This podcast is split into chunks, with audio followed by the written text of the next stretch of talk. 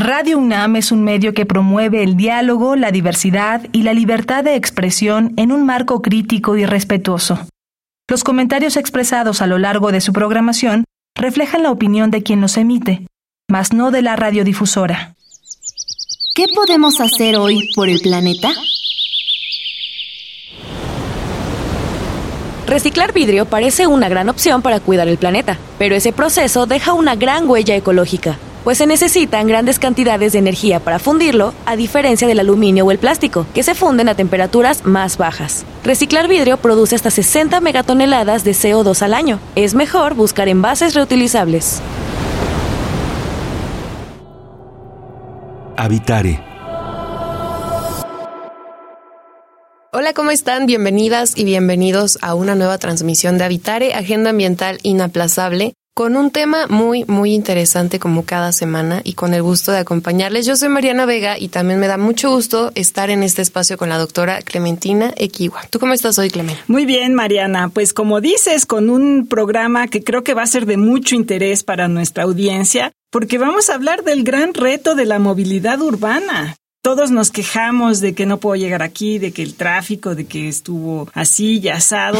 Y es una realidad, pero es un gran reto para pues el gobierno y para uno ser partícipe de esta vida cotidiana. Y para platicar sobre este tema tenemos el gran gusto de tener con nosotros a Manuel Suárez Lastra, que es investigador del Instituto de Geografía y actualmente es director del mismo instituto. Bienvenido, Manuel, y muchísimas gracias. Hola, buenas, este, muchas gracias por la invitación y un saludo a, todo, a toda la gente que nos está escuchando. Muchas gracias por acompañarnos y sobre todo a ustedes, pues quédense porque creo que todas y todos lo hemos vivido, como bien decías, Clemen, el reto de moverte de un lado a otro y en este programa hablaremos de eso. ¿Qué implica el reto de la movilidad urbana? Quédense, esto es Habitare, Agenda Ambiental Inaplazable. Empezamos. El Instituto de Ecología de la UNAM y Radio UNAM presentan. Toma segundos destruir lo que ha crecido en años. Toma horas devastar lo que se ha formado en siglos.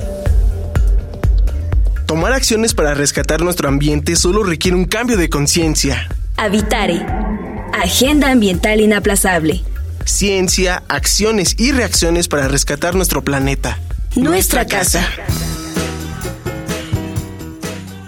Qué gusto que continúen con nosotros en esta transmisión en donde hablaremos acerca del reto de la movilidad urbana. Y Clemen, creo que algo, bueno, antes de iniciar este programa hablábamos acerca de que todas y todos tenemos una experiencia de lo que implica toparte con tráfico, o de pronto quedarte sin opciones porque el transporte público va demasiado lleno y de todas maneras es la ruta que tienes que seguir. En fin, todo lo que implica el tema también de irse transformando conforme la ciudad se va tornando diferente con el paso del tiempo. Claro, y lo dices muy bonito, Mariana, porque diferente, diferente es complicada, creo yo. Entonces, pues sí, efectivamente, ese es el gran reto. Y pues muchas veces, como decía, nos quejamos, pero tiene que haber una manera de buscar una solución a este problema. Y pues eh, para buscar la solución hay que hacer una investigación científica al respecto. Entonces, bueno, el grupo de Manuel ha estado trabajando sobre este tema y creo que lo primero que nos gustaría que nos dijeras, Manuel, es un poquito qué significa esto de la movilidad, sobre todo considerando estos tiempos modernos. Bueno, pues a ver, la movilidad quiere decir tal cual, moverse de un lado a otro, ¿no? Y hay siempre una causa, ¿no? Que es el propósito por el que hacemos un viaje todos los días. La mayoría de los viajes son o de trabajo, o de escuela, o de compras. Hay algunos otros, ¿no? A veces vas a recoger a alguien, o vas a alguna cosa de recreación, o vas a visitar a alguien, o a llevar a alguien a algún otro lado. Pero por lo general, o sea, si el 75-80% de los viajes son o trabajar, o ir a la escuela, o ir de compras. Entonces tienen un propósito, tienen un origen, que es el lugar donde inicia el viaje, tienen un destino. Eso se llama la demanda de transporte. Entonces eso dicta las distancias, también de alguna manera define en qué nos movemos, que una vez que sabemos de dónde a dónde vamos, tenemos que decidir en qué nos vamos, entonces podemos decidir caminar cuando algo está muy cerca, irnos en bici si es que nos gusta y tenemos una y, y estirar la infraestructura y, es posible, o podemos usar transporte público o podemos usar automóvil particular, eh, un taxi, ¿no? O sea, lo que sea. Entonces, la elección de modo de transporte y luego ya que estás arriba del modo de transporte tienes que decidir por dónde te vas. Esa se llama la asignación. Entonces, esos cuatro componentes son todo lo que compone, digamos, a la movilidad. Y en, de manera conjunta, cuando juntas a todos los viajes que se realizan a lo largo del día, pues ya tienes una distribución durante el día de la movilidad de una ciudad, por ejemplo, que tiene implicaciones sobre el congestionamiento, la velocidad a la que puedes viajar, eh, la contaminación ambiental, ¿no? El estrés, ¿no? Entonces hay una serie de componentes importantes de cuando se juntan todos esos viajes en un solo lugar. Claro, y que todos estos componentes están presentes todo el tiempo y que solamente a veces desencadenan una, literalmente una cadena de acciones, como pudiese ser un accidente, ¿no? Cuando a veces se contempla la eficiencia de tal modo de transporte, pues no estamos contemplando que puede algo ocurrir fuera del control de quien lo brinda. Entonces, me gustaría que nos hables justo un poquito ahora que hablas de los principales medios de transporte que hay, por ejemplo, en la Ciudad de México, también cuáles son los principales riesgos o problemas a los que se enfrentan. Eh, bueno, a ver, los accidentes es el principal. O sea, en términos de inseguridad, los accidentes de tránsito es el principal. Esa no es una rama a la que yo me dedique directamente, pero hay otro investigador en el instituto que se llama Luis Chías, que se dedica justamente a accidentes de tráfico. Y lo que han encontrado es que, por ejemplo, que el 70% de los accidentes se realizan en el 30% de las intersecciones del país, bueno, de la ciudad. Entonces puedes localizarlos muy fácilmente, ¿no? Son como lugares muy específicos, con características muy específicas en donde se... O sea, si pones atención en esos lugares, puedes como reducir este, muy fácilmente los accidentes, ¿no? La otra cosa que es importante es que también los accidentes son más o menos graves dependiendo del modo de transporte que uses, ¿no? O sea, obviamente si vas en una motocicleta, que son los, es el modo de transporte más peligroso, la consecuencia de un accidente puede ser mucho mayor en una motocicleta, por ejemplo, que en un automóvil. Y en cambio, uno pensaría que no, pero en la bicicleta es el modo más seguro. Qué increíble. Este, porque van despacio, porque ahora ya están confinadas en ciclovías. Claro. Y la gente pues, se fija. Si te caes a 30 kilómetros por hora, pues te das un Sí, vas con caso, pero no, pero no pasa mayor. Claro, vas con casco, a menos que te abran una puerta. Bueno, bueno, sí, sí. ¿no? Pero son casos extremos, ¿no? Pero aún así, la letalidad es baja. Ok. Y lo que hablábamos un poquito antes de entrar a esta conversación es, ustedes hicieron una encuesta, una encuesta nacional de movilidad y transporte. ¿Cuál fue el objetivo de esta encuesta? A ver, ahorita, antes de que empezáramos el programa, que decías que fue de 2014, me quedé no, no, no tiene tanto tiempo y no me he dado cuenta que ya va a cumplir 10 años, ¿no? Bueno, pero de todas eh, maneras. Pero aún así sigue siendo válida, ¿no? Porque fue la primera vez que se realizó una encuesta a nivel nacional sobre el transporte. No teníamos idea, ¿no? O sea, teníamos cosas, muchas cosas sobre la Ciudad de México y algunas, una que otra ciudad que tiene su propia encuesta origen-destino, ¿no? Pero así una encuesta en realidad que capturara como todo la percepción del transporte a nivel nacional no existía. Entonces era muy importante como saber cuáles eran las características del transporte, cómo nos movemos cotidianamente en las diferentes ciudades del país, si varía de ciudad a ciudad, si las mujeres tienen diferencias con los hombres en términos de movilidad. pobreza, a mí me llamó mucho. Cómo cambia de acuerdo al estatus socioeconómico de las personas, cómo cambia dependiendo de dónde en la ciudad vives, si trabajas o si vas o, si eres estudiante. O sea, es decir, hay una serie de características de las personas y del entorno que afectan la forma en la que te trasladas. Y todos lo podemos intuir, pero no teníamos los datos duros. Y esta encuesta, pues lo que logró fue por primera vez tener esta información. Además de lo relevante que es justo conocerlo y preguntarlo porque a veces se detona en otros problemas que no se saben dónde se origina, pero por ejemplo considerar que la Ciudad de México no solamente pues tiene el flujo de sus habitantes, sino que vienen de la periferia o que vienen de muchos otros lados a sus centros de trabajo, a sus viviendas, ¿no? Entonces creo que es interesante justo el observarlo. Y entonces, al preguntarse esto y al realizar la encuesta, ¿cómo fue que lograron que las personas la respondieran? Pues en realidad es más o menos sencillo, ¿no? Porque la mayoría de la gente esta encuesta se, se, levantó en viviendas, ¿no? Entonces, cuando tú le dices a alguien, oye, y era una encuesta larga, o sea, era una encuesta que llevaba, híjole, como casi 40 minutos, era una encuesta bastante, o sea, tenías que casi, casi los encuestadores tenían que entrar, sentarse y hacerla, ¿no? Pero el transporte es una cosa que sufrimos todos, todos los días, ¿no? Entonces a la gente le interesa mucho. Si les dices así como, si creo que si llegas y le dices, oye, quiero hacer una encuesta sobre tu percepción sobre la Constitución, eh, quizá te digan eh", ¿no?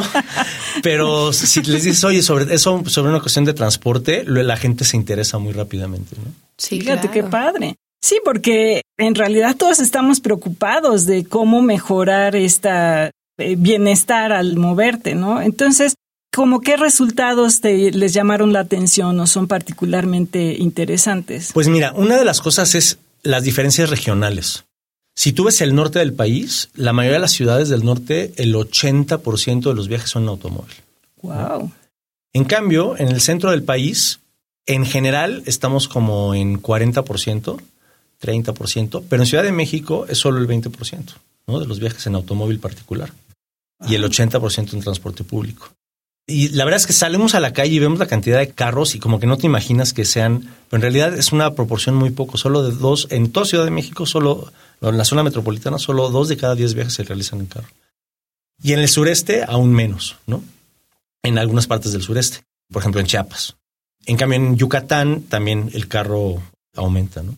Pero lo interesante de esto es que lugares como Yucatán, donde el nivel de ingresos es más o menos, el nivel, los niveles de marginación son bajos, mm. al igual que en el norte del país, pues se entiende más o menos que haya muchos viajes en carro, ¿no? Y que la gente como compre coches, además de que los las ciudades están diseñadas para que haya carros. Sí, son, están más extendidas. Entonces, lo interesante es que la Ciudad de México, que es una ciudad a la que se le ha invertido mucho al automóvil, bueno, se le invirtió durante mucho tiempo al automóvil, Aún así, es una ciudad en la que el uso del automóvil no predomina.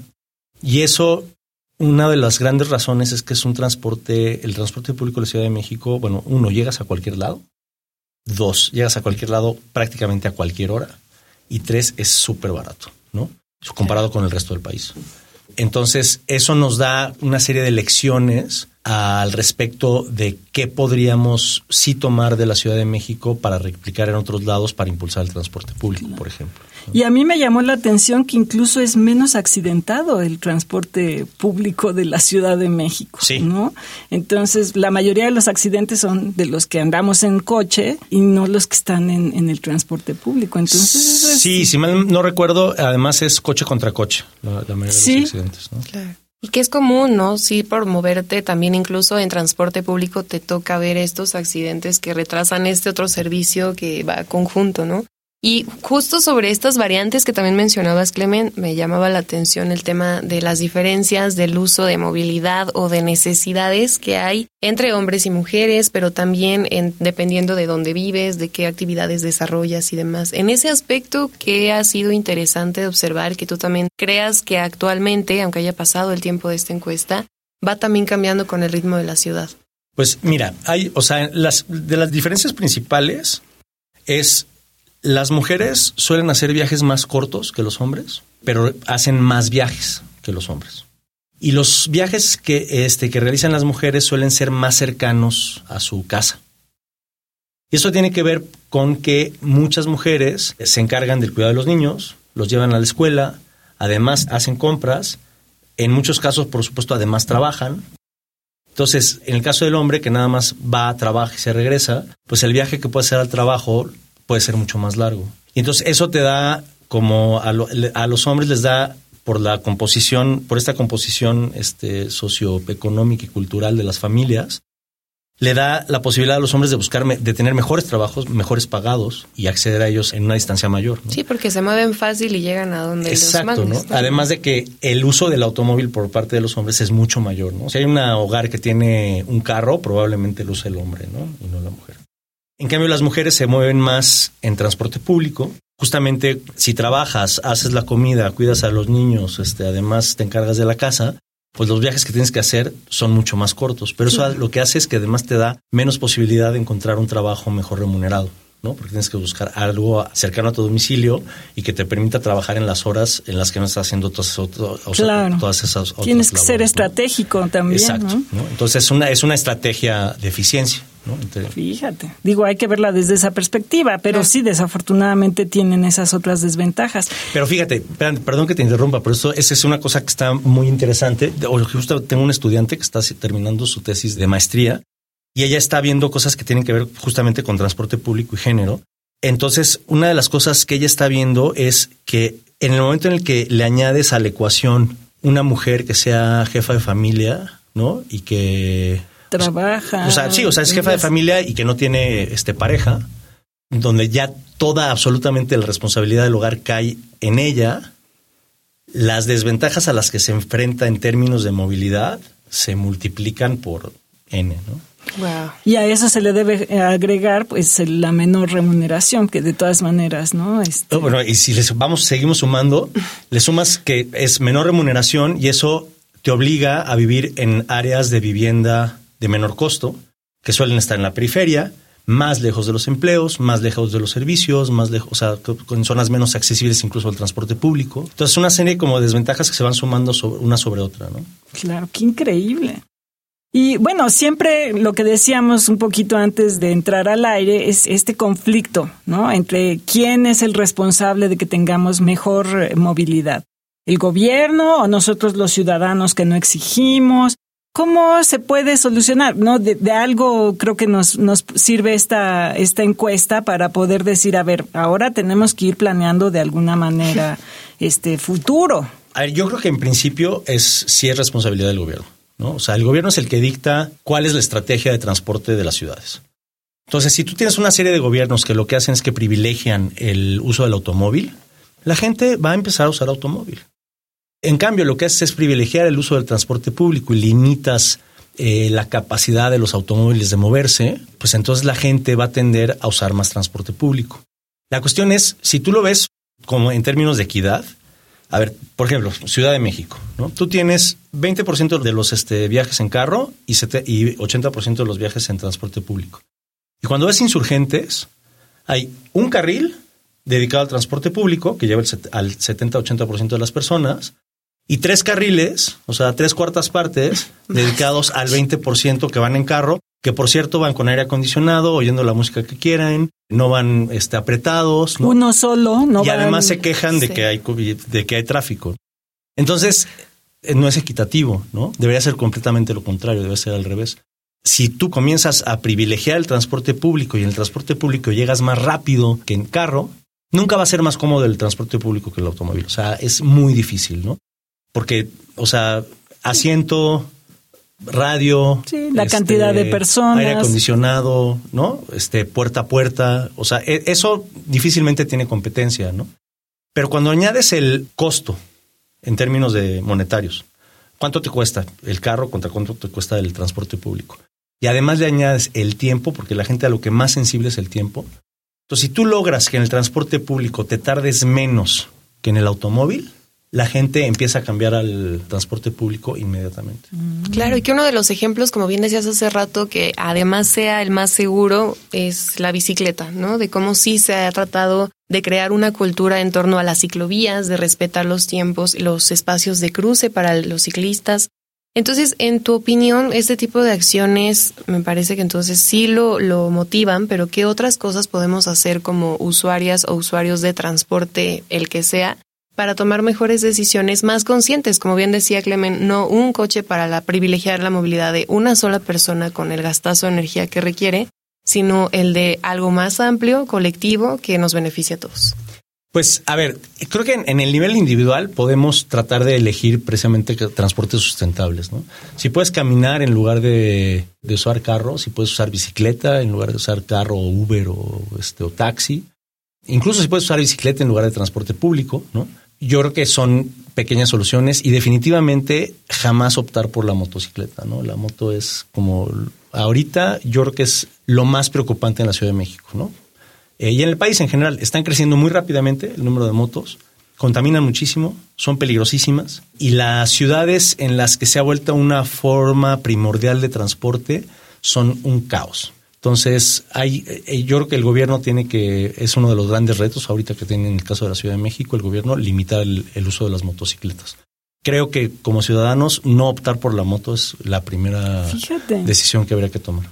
Fíjate, porque digo, yo, yo soy automovilista, eh, lo acepto, lo acepto al aire, Digo, sí veo que es como muy caótico el comportamiento de los motociclistas, porque, bueno, cuando yo era chica, que estuve en la primaria, tuvimos un maestro que daba clases de educación vial en las tardes en la policía de la Ciudad de México.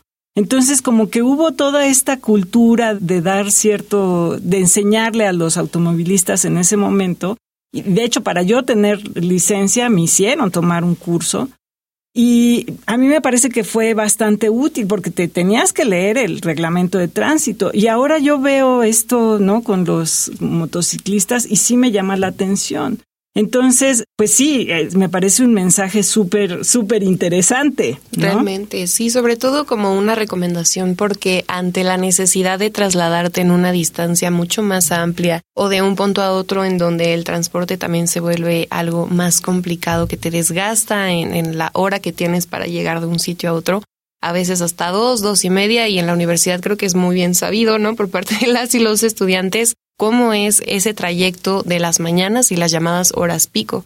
Pero justo para llegar también a un punto intermedio donde si son las autoridades quienes tienen, a final del día, la capacidad de hacer algo diferente, como en este caso, al menos lanzar una precaución sobre el uso de motocicletas, ¿no? En lo que se regula y demás. También nosotros como usuarias y usuarios ¿Cómo podemos hacer para que nuestra movilidad sea también más llevadera y que no se convierta en sobrevivir el moverte de un punto ¿Cómo exigir incluso, no? A ver, yo creo que como ciudadanos tenemos derecho a exigir un transporte digno, ¿no? Y hasta ahí lo dejaría porque no me quiero meter en la parte política. Sí, no. Eh, creo que una de las cosas que hay que hacer es ser amable con el resto de los, o sea, y ser considerado con el resto de las personas que están moviendo en la ciudad, ¿no? Es evidente que las decisiones de transporte las tomamos de manera unipersonal, ¿no? O sea, dices, yo quiero llegar de aquí a acá y no planeas tu transporte tratando de minimizar, minimizar el tiempo de recorrido de los demás, o sea, lo haces con el tuyo nada más, o sea, es una parte como, una cosa muy razonable, ¿no? Pero, por ejemplo, una de las cosas que detiene el tránsito de los metros es cuando alguien no se puede bajar y entonces jala la palanca Ah. de alarma para que dejen abierta la puerta y entonces tenga chance de bajarse. ¿no? Y entonces, en ese momento, por una decisión de decir, es que yo me quiero bajar aquí y no lo estoy logrando porque no me moví antes o porque no pude, o sea, por la razón que sea, pero estás frenando a las otras mil personas o dos mil personas que van en, en ese vagón y a los decenas de miles de personas que vienen en, en los metros que vienen atrás. Entonces, ese tipo de, de- es lo mismo, ¿no? o sea, si te pasas un alto, puedes generar un congestionamiento terrible, ¿no? Si te quedas a la mitad de la calle o si te subes en la banqueta en sentido contrario en la bici, ¿no? O sea, todas esas cosas que muchas personas hacen pueden generar una serie de problemas y creo que en la medida de que todos sigamos las reglas que están establecidas, pensando en que si las sigues te va a ir mejor a ti, ¿no? Es como, ¿se acuerdan del, del alguna vez hubo esta propaganda de uno y uno? Ah, sí, claro. Sí. ¿no? Muy Es, famosa, eh, mucho tiempo, sí. eh, Que estuvo mucho tiempo. Esa es una, ese es un claro ejemplo, ¿no? Si tú eres automovilista, ¿a poco no te desespera que pongas la direccional y no te dejen pasar? Ah, sí, sí, ¿no? por supuesto. Es ¿no? Esa de- falta de o, o que se enoje el de atrás porque te estás estacionando. Es así como que a poco tú no te estacionas, ¿no? Este, o a- a No poco- vamos al o a mismo poco lugar. Ustedes no cambian de, no se cambian de carril. Claro, ¿no? claro. Entonces, ese tipo de cosas, no de- dejar pasar a los, al resto de los pasajeros, hacerte un lado para que pasen personas que tienen discapacidades, ceder esos asientos. O sea, creo que son cositas de la interacción cotidiana que si todos las seguimos hace que la experiencia de transporte mejore muchísimo sin quitarle la responsabilidad al gobierno de que la verdad es que no tendría por qué haber transportes tan congestionados como los que hay. Claro, claro. Y bueno, un poquito para, para alentar y, y decir un poquito de, de qué, se- qué estás haciendo de investigación. Cuéntanos algún, alguna historia interesante de tus alumnas y alumnos, a ver qué, qué Pues- están haciendo, además de lo de tu alumna. A ver, yo, yo he estado haciendo muchas cosas que tienen que ver con bicicletas, ¿no? O sea, eh, yo encabecé el, el primer diagnóstico de movilidad ciclista de la ciudad y después de eso hicimos un seguimiento de, de- de cómo iban las bicicletas en, en la ciudad y recientemente hicimos un plan bici para, para la Ciudad de México. Y bueno, eh, eso empezó en 2007, ¿no? Entonces, pues llevo cerca de 15 años trabajando con, con bicicletas urbanas. Y es muy curioso que siempre vemos, o sea, la conclusión de cada estudio era el mejor lugar donde poner una ciclovía es insurgentes, ¿no? Así. Y cuando presentábamos los resultados finales, ya ante el gobierno decíamos, y bueno, sabemos que esto nunca jamás en la vida va a pasar, Es un sueño guajiro. pero el mejor lugar sería Insurgentes porque conecta estos lugares, porque tiene esta demanda y no sé qué, bla, bla, bla, y los explicábamos. Y se te quedaban viendo con cara así como de, pues sí, pero eso no va a pasar, ¿no? Y casualmente, cuando llegó la pandemia, un día recibo una llamada de la Secretaría de Movilidad y me dicen, oye, hay un panel porque queremos ver si podemos poner una ciclovía emergente en insurgentes. Y yo así, pues órale, va. Entonces ya participamos y estuvimos, estuvo muy padre, se hizo la ciclovía emergente. Esa ciclovía, al día siguiente de que se inauguró, fue la ruta más utilizada en la historia de las bicis en la Ciudad de México. Qué increíble. Incluso comparado con cualquier momento prepandémico.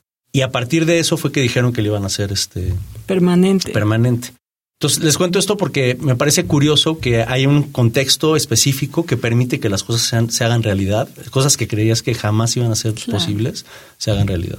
Wow, es que justo este programa se trató del reto de la movilidad urbana y yo creo que para irlo finalizando podremos decir que es tomar conciencia, ya sea como usuarios de cualquier tipo de transporte o como personas que pueden hacer la diferencia con alguna opción, simplemente que se tenga en cuenta que es por el bienestar de una movilidad dentro de la ciudad y de todo el país que sea realmente algo provechoso, Clemente. Claro, y yo agregaría la importancia de tener el conocimiento de qué es lo que está pasando.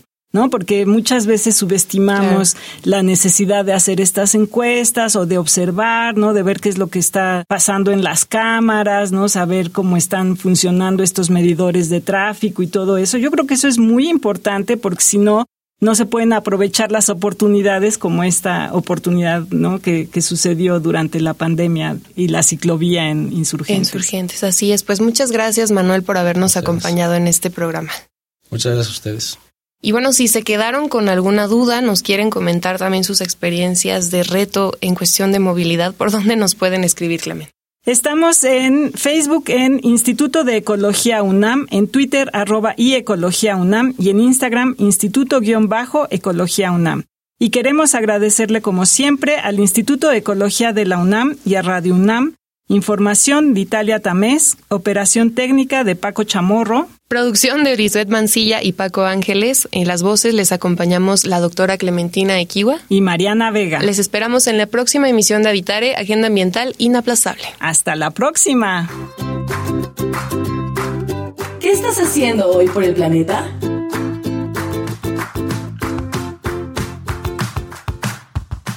Mi manera de cuidar al planeta es cuidando el agua, que no le bajo al baño siempre. Pone tú que en la noche y en la noche uno siempre se para el baño, ¿no? Entonces nunca le bajo al baño hasta el otro día en la mañana que pues ya es demasiado, ¿no?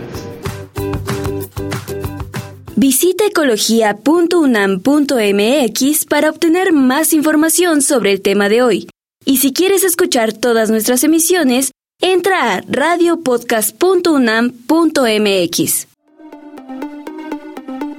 Radio UNAM y el Instituto de Ecología de la UNAM presentaron Habitare, Agenda Ambiental Inaplazable